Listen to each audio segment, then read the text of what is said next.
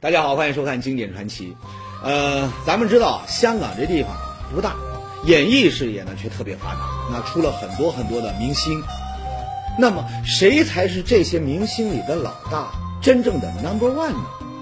有人说呀，那肯定是成龙啊，成龙大哥一身功夫无人能敌啊，现如今那还活跃在这个银幕上，这 number one 呢，那肯定非他莫属。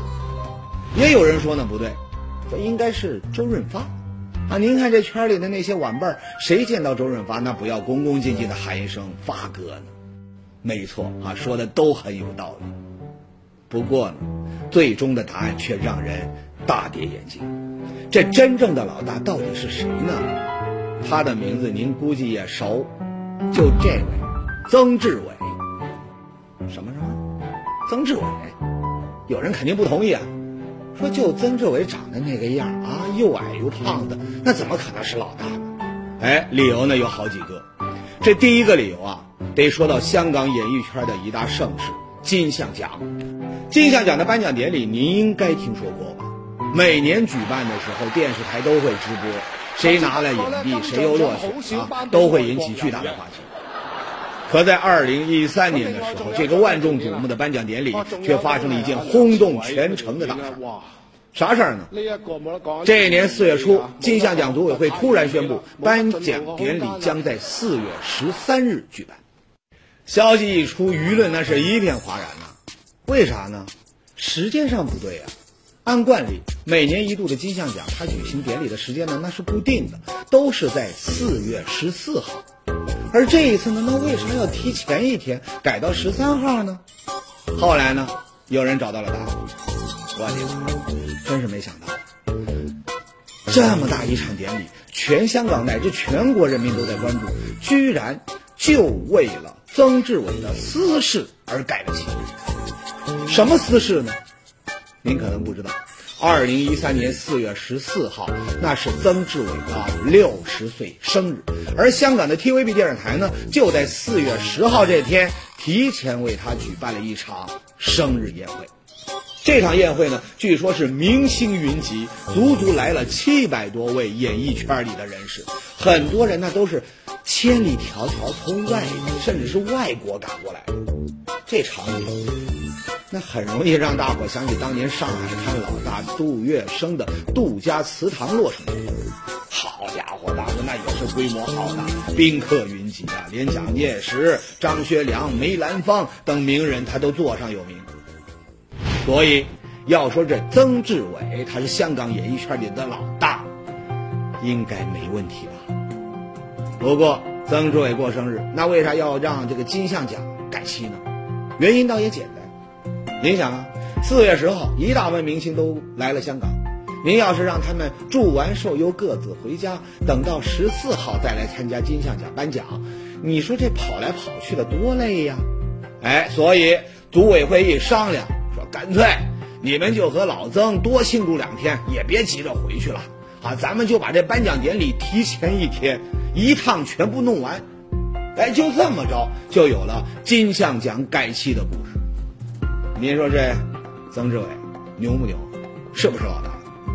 那可能有人还不服气。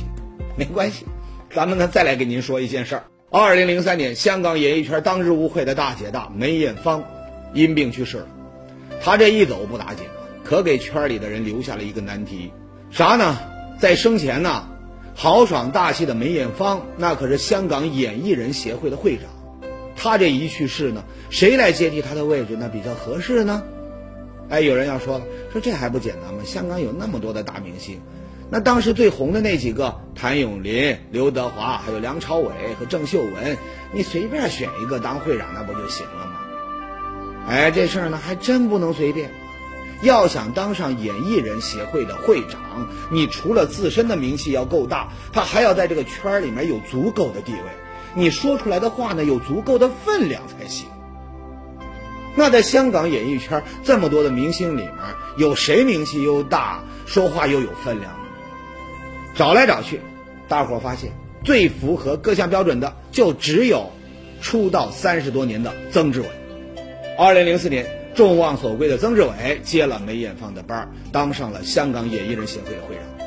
这还不算，他在零六年和一零年又连续当选，成了香港演艺圈历史上在任时间最长的会长。怎么样？这下该服气了吧？香港演艺人协会的会长，在演艺圈那绝对是正儿八经的老大，那可不是吹的。那么，个子又矮，长得又貌不惊人的曾志伟，他是怎么一步步坐上老大这个宝座的？地球人都知道，曾志伟出道这么多年，真正让他彻底走红的，那还是在黑帮电影里面演老大。那至于什么是黑帮电影，那恐怕就不用我多解释了吧。香港的黑帮电影跟一般的传统电影不一样，人家不用正面人物当主角，就爱用人人喊打的黑帮老大，啊不。是有情有义的黑帮老大来当主角，而被选中演老大的人无一例外都红了，从最早的狄龙到后来的周润发、黄秋生，对了，还有《古惑仔》系列里的郑伊健和陈小春，啊，全都火的不行。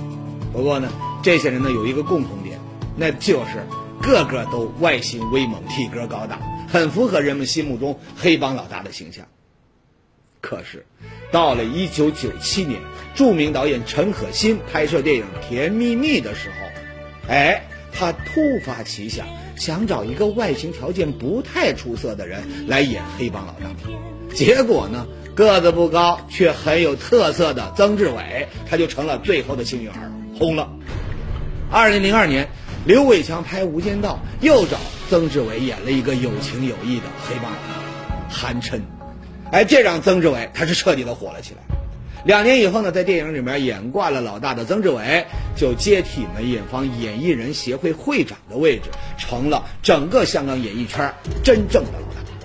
所以后来很多人都说呀，说曾志伟那是撞了大运啊，不仅碰上了陈可辛和刘伟强这样的伯乐，还碰巧赶上了香港黑帮电影最火的那个年代，这才能有今天的地位。哎，怎么说呢？幸运的成分，那不能说没有。不过呢，能有这样的运气，曾志伟呢也付出了不少努力，经历了挺多的波折。上个世纪六十年代末期，曾志伟呢正式加入了演艺圈。他的第一份工作那是干嘛的呢？外人可能很难想象，他居然是给别人当替身的。而且呢，他这个替身呢，还是我们平常所知道的替身。怎么呢？危险，甚至比武打替身那还要危险。替身都是，呃，不是打是那些从高跳下来啊，或者从大厦跳大厦那些比较危险的动作。不过呢，就算是豁出去玩命，曾志伟能够赚钱的机会也不多。为啥呢？他这个人呢，个子小嘛，他给男人当替身，人家不用他。男侠客那都高高大大的，那他只能给谁当替身呢？哈哈，只能给女侠当替身。因为那个时候，呃，没有那么。呃，瘦小的男孩子啊，所以呢，要替女孩子嘛，就一看就看见我，因为我以前很瘦，才一百斤，所以呢，就就就找到我。哈，抛开高风险不说，还只能给这女人当替身，那您说曾志伟能在这行干长久吗？所以几年以后，他就利利索索的改行了。这回呢，又是干嘛呢？哎，曾志伟啊，改行跑龙套。这个龙套啊，一跑他就是十多年。那么到了七十年代后期的时候，他总算是得到了机会，开始以配角的身份参与演出。那按说都能够演配角了，那也算是苦尽甘来了，不是？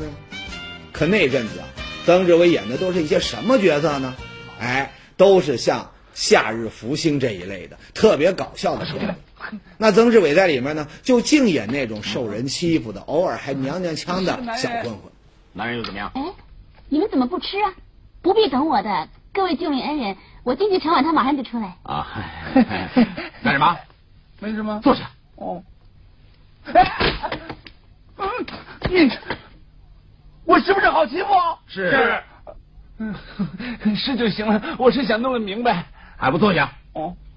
说句实话呀，这些搞笑电影上映以后，那都是大获好评。曾志伟演的配角呢，也让人印象深刻。不过呢，这时候的他呀，那只能说事业小有起色，离这大红大紫那还差着十万八千里。那么，他后来是怎么火起来的呢？又为什么要转变戏路，演起黑帮老大来的呢？告诉您们，这事儿啊，哈哈，和一个女人有很大的关系。有个女人让曾志伟走上了老大之路，那这个女人到底是谁呢？咱们先来看几张照片儿。二零零三年的时候，有媒体拍到曾志伟跟一个个子很高、长得很漂亮的女孩出双入对，他们就怀疑说：“哟，一向老实的曾志伟，难不成他也变心了，在外面有了新欢？”哎，后来一打听啊，大伙才发现，这个跟曾志伟异常亲密的女孩，其实是他的亲生女儿，名叫曾宝仪。当年曾志伟演配角演的小有起色的时候啊，曾宝仪呢才几岁大。正在上小学，这孩子小的时候呢，咱们都知道啊，一帮小朋友会聚在一起吹牛。有人说我爸爸是干嘛干嘛的啊，牛得很；还有人说那我爸爸更厉害，可以干嘛干嘛。哎，那在上小学的时候，曾宝仪呢也跟同学吹呀，说我爸爸是演员，在香港演电影红得很呐。哎，同学们那肯定不信呐，曾宝仪就买了票，请同学们去电影院看。结果呢？屏幕上，曾志伟一出场，曾宝仪就赶紧说：“说你看，你看，这就是我爸爸，厉害吧？”哎，同学们就乐了，说：“你爸爸就这小胖子，还是一个净挨揍的这小混混，啊，这也值得拿来吹牛啊！”哈哈，不用说呀，曾宝仪在同学面前丢了面子，他就想啊，说我爸要是像小马哥那样多好啊，拿起双枪，他左右开弓，啪啪啪，多威风，多潇洒呀！哎，他就开始给爸爸曾志伟写信了。那信里说啥呢？他说：“爸爸，你也别演那些小混混了，能不能演些有英雄气概的？比如说像周润发那样的角色呀？”那曾志伟呢？收到这些信以后啊，哎呀，心里就很不是滋味。说没错呀，啊，说什么我也得演一个让女儿佩服的片子。可怎么演呢？哎，恰好瞌睡呢碰到了枕头。没过多久呢，机会来了。一九九一年的时候，风头正劲的谭咏麟主演了一个片子，叫做《双城故事》。那既然叫双城，那主角肯定有两个呀，啊，演的是两兄弟的故事。也不知道怎么着，这个剧组呢就找了曾志伟来演另一个主角。没想到，从来都是绿叶的曾志伟，居然超常发挥，把这个兄弟情啊给演活了。哎，志伟，你端着碗盘干什么？志伟是说他的碗盘洗完了，要跟我们一起玩。哎，志伟。来，我们一人发一张牌，代表我们三个人的命运。好啊，哎，我来发牌。我是牌桌上的玩笑让戏里的曾志伟很受伤。为了成全兄弟呢，他把心爱的女人让给了谭咏麟饰演的角色。不过在戏外啊，曾志伟却成了最大的赢家。他不仅改变了戏路，不再是那个到处受人欺负的小混混，还凭借这部《双城故事》，在一九九二年一举夺得了金像奖最佳男主角的称号。按说呢，到了这个份上，那都成为最佳男主角了，那曾志伟应该感到挺骄傲啊。可是他还是不满足，为啥呢？原因很简单，他的女儿曾宝仪又带着同学们去看电影。这一次呢，同学们一看，哟，不错啊，总算不再演小混混了。可还是不够威风啊，太软弱了啊，连喜欢的女人都要让给别人。所以女儿曾宝仪呢，还是觉得没面子。怎么办呢？哎，他就继续给爸爸曾志伟写信，说：“爸爸，你就演一次英雄，让同学们羡慕我一次啊！”哎，收到这封信呢，曾志伟他就下定了决心，他说：“无论如何，一定要演个威风的人，给女儿长长脸。”他的这个心愿后来实现了没有呢？到了一九九六年的时候，哎，总算是实现了。一九九六年。陈可辛的指导，黎明和张曼玉主演，一起拍了一部叫做《甜蜜蜜》的电影。在这部电影里面呢，陈导是别出心裁，想拍一个不一样的黑帮老大，所以呢，他就找到了曾志伟，让他演了一个黑帮老大豹哥。我不是叫人叫你不要来的吗？你还来干什么你？你怎么样？没什么，去台湾走一趟习惯了。警察说不是要抓你，只是让你当证人。当证人嘛，那不如叫我去死，把别人供出来。曾志伟演的这个黑帮老大呢，不同于以前人们的固有形象。以前的老大那都是高大威猛、敢打敢拼，而曾志伟演的这个豹哥呢，不算威风，却是有史以来最有情有义的黑帮老大。他不仅对兄弟有义，对女人也有情。啊，安心回家了。我担心你吗？你什么时候变得这么啰里啰嗦？你以前不是这样的吗？傻丫头，听我说，现在叫辆计程车，回家泡个热水澡，明天早上一起来呢，下面满街都是男人，个个都比豹哥好。这个片子演完以后啊，曾志伟很得意呀、他见到女儿曾宝仪，他就问：“怎么样？看没看老爸演的《甜蜜蜜》啊？够威风吧？”没想到啊，女儿呢还是不满意，说这片子你一点英雄气概都没有，没把黑帮老大那个劲儿啊你给演出来，比以前那倒是强了啊，不挨揍了这回，轮到你揍别人了。哎，没想到女儿呢还不满意，那怎么办呢？那肯定要想办法来满足女儿的心愿呢。那怎样才能演出一个既让人觉得威风，又让人觉得与众不同的老大呢？哎，曾志伟呢花了不少心思，琢磨来琢磨去，最后在二零零二年的时候，总算逮着了一个机会。这一年呢，曾志伟就参演了刘伟强导演的新戏《无间道》，他在里面呢扮演了一个黑社会老大韩琛。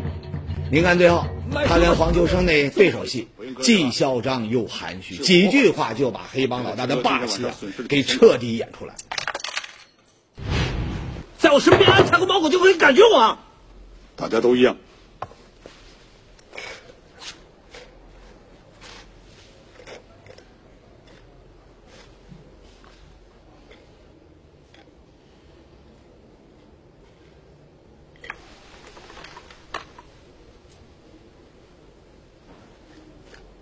哦，我想起个故事。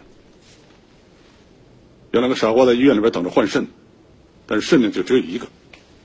那么两个人就玩一个游戏，一个人把一张牌摆在对方的口袋里，谁猜到对方拿的什么牌放到自己的口袋里，谁就算赢。你知道我看你什么牌了？我都相信是。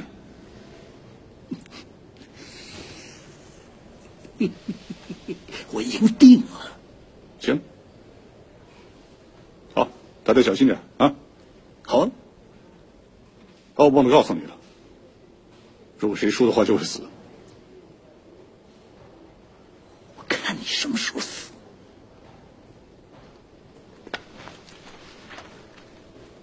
你见过有人去殡仪馆和死尸握手吗？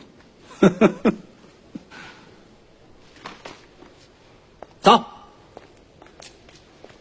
这次呢，曾志伟演的这个角色呀、啊，总算是让女儿曾宝仪啊满意了。老爸，你总算威风了一回。可这曾宝仪不知道的是，为了把韩琛这个角色演好演活，曾志伟那也是花了不少心思，费了一番苦心的。据说呀，拍《无间道》的时候，曾志伟几经周折，找到了台湾几个黑社会的小头目，专门向他们取经。而且，《无间道》的这个导演刘伟强还曾经给媒体呢报过这样的猛料。说在拍摄《无间道二》时啊，曾志伟就提意见了，说这一集中韩琛被设计的太好了，好，那导演他就安慰他说，说到了第三集，韩琛就会变坏了。可是后来呢，曾志伟他又喜欢上了第二部中的韩琛，拍第三部时呢，他又不干了，说自己被编导弄成一个坏人了。可他忘记了，其实呢，他早在第一部里，他的角色就已经是个坏人。您看，拍一部电影呢，曾志伟就把自己啊完全融入进去，啊，为戏里的角色的命运呢而担忧。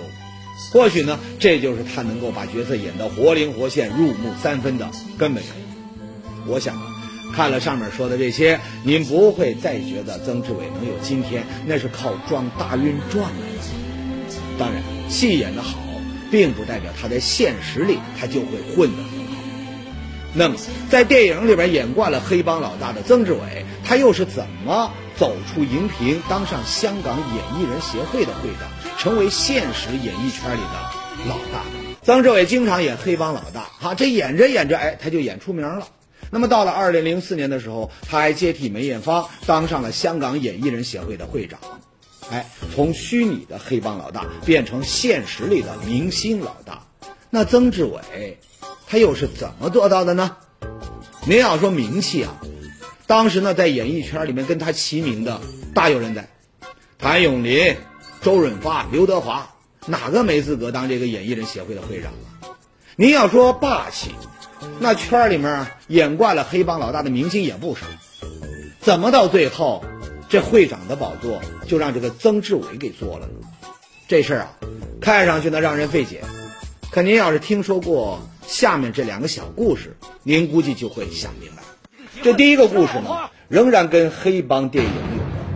前段时间呢，香港呢上映了一部电影《阿嫂》，说的呢仍然是黑帮成员复仇的故事。够了，我要杀死杨局长！你想灭人家满门呢？我不管。不过呢，电影放完以后啊，观众们不怎么买账，都说这片子啊，这个剧情编得太烂了啊，唯一的可看点，那也就剩下曾志伟炉火纯青的演技了。甚至有人说呢，曾志伟演了这么多的黑帮电影，那应该会挑剧本啊，那怎么会接演一部这么烂的片子呢？是啊，为什么呢？后来呢，人们算是弄明白了，阿嫂的导演他是一个出道不久的青年导演，他叫黄金虎，一直呢都很受曾志伟的赏识。那么当初呢，黄金虎邀请曾志伟出演的时候呢，曾志伟是二话没说，很爽快的就答应。为啥呢？那吃鱼就好做。曾志伟觉得呀、呃，自己是演艺人协会的会长，那应该多提携提携新人，尤其是在现在这个港片呢，它已经渐渐没落、青黄不接的这个情况下，他更应该多给新人帮衬帮衬。哎，就这么着，就有了这部曾志伟主演的电影《阿嫂》。说到这儿啊，您可能看明白了，愿意提携新人，在圈里呢有个好人缘，哎，这是曾志伟能够当上演艺人协会会长的一个原因。事实上呢，不管是哪个行业，都需要有这种热心传帮带的老资格人物，啊，他们也特别容易得到人们的尊敬。那么，曾志伟坐上演艺人协会会长的这个宝座，那还有什么其他的原因吗？咱们来说第二个故事，先来看一段短片。既然这样，那我成全你。谁呢？我还真以为你不怕死呢。这位爱看电影的观众都熟，他叫蓝洁瑛，在风靡一时的港片《大话西游》里面扮演了一个蜘蛛精。那么当年蓝洁瑛那个火呀，啊，美若天仙呢，让人是过目不忘。可后来呢，也不知道怎么的，蓝洁瑛她就慢慢淡出了人们的视线。那么等到她再次出现的时候，哎，所有的人都惊呆了。您看看当年的蓝姑娘，风华正茂，光彩照人。可现在呢，头发花白，神情恍惚。那么这些年，在蓝洁瑛身上到底发生了什么呢？后来呢，蓝洁瑛在接受访问的时候说呀，她是因为早年拍戏的时候被人强暴了，从此以后心神恍惚，啊，再也没有办法安心拍戏。哎，这就是演艺圈闹得沸沸扬扬的强暴门。当时呢，在蓝洁瑛说出这段凄惨的经历以后，曾志伟第一时间就召集演艺人协会成员开会，准备资助蓝洁瑛，帮她度过这个难关。可惜的是，费尽了周折，曾志伟还是没有找到蓝洁瑛人在哪里。对啊我知道这个事情了，虽然是没想到他，呃，没办法问到是什么一回事。所以他后来他又做了一个另外一个访问，说他没有做过这个访问，所以我们都不敢不敢说到底是怎么样。哎，虽然找不到蓝洁瑛，也无法弄清当时的真相，可曾志伟的仗义，那真是在圈里面出了名的，对吧？每次香港的艺人们集体行动，为某某人、某某事件声援的时候，曾志伟从来都是站在第一个。啊，有些时候呢，为了伸张正义，他还不惜开口得罪人。二零零一年，曾志伟出门办事儿，半路上遭到三名大汉伏击，面部呢严重受伤，那么送到医院接受了一场大手术。您看他这时候的照片，哎呦，被打的还挺惨的，额头上呢还贴着胶布，据说呢脸上缝了足足二十九针。这场闹得沸沸扬扬的挨打事件呢，真相是怎么回事呢？据曾志伟身边的朋友说啊，就是因为他平时太仗义了，说话直，得罪了人，这才挨了打。事实上呢，曾志伟的仗义还不仅仅局限于演艺圈，当年香港爆发了严重的疫情，旅游城市的形象受到了影响，很多人不敢再去香港游玩了。这事呢，本来跟这曾志伟啊没有什么关系，可他性格就是这么仗义啊。他一想，身为演艺人协会的会长，那应该发挥自己的影响力，为香港人做点什么。于是，在万众瞩目的金像奖颁奖典礼上，曾志伟就对着在场所有的人说出了这么一番鼓舞人心的话：无论九一年的华东水灾、昆明的地震、台湾的九二一事件，我哋香港演艺界都系行到最前，去关心人哋，帮人哋筹款。今日我哋屋企有事，我哋唔可以自乱阵脚，我一定要行出嚟话俾人听，我爱香港。这番话呢，让无数人为之动容，为他鼓掌。谁都没有想到，这个小个子的曾志伟居然这么仗义，居然在心里装着整个香港人。看到这儿，您估计已经明白这个曾志伟的魅力来自于哪里了吧？打从出道的那天开始，曾志伟的魅力呢就不曾来自于外貌，而是来自于个性中的勤奋和仗义。他不帅，却能给咱们带来欢乐；他不高，却能打动咱们的内心。从这些方面来看呢，您说他是香港演艺圈名副其实的老大，那是一点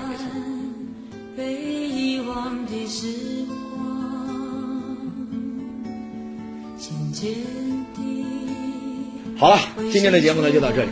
收看本节目更多精彩的内容呢，您可以关注我们江西网络广播电视台的官方微博和微信公众平台。再见。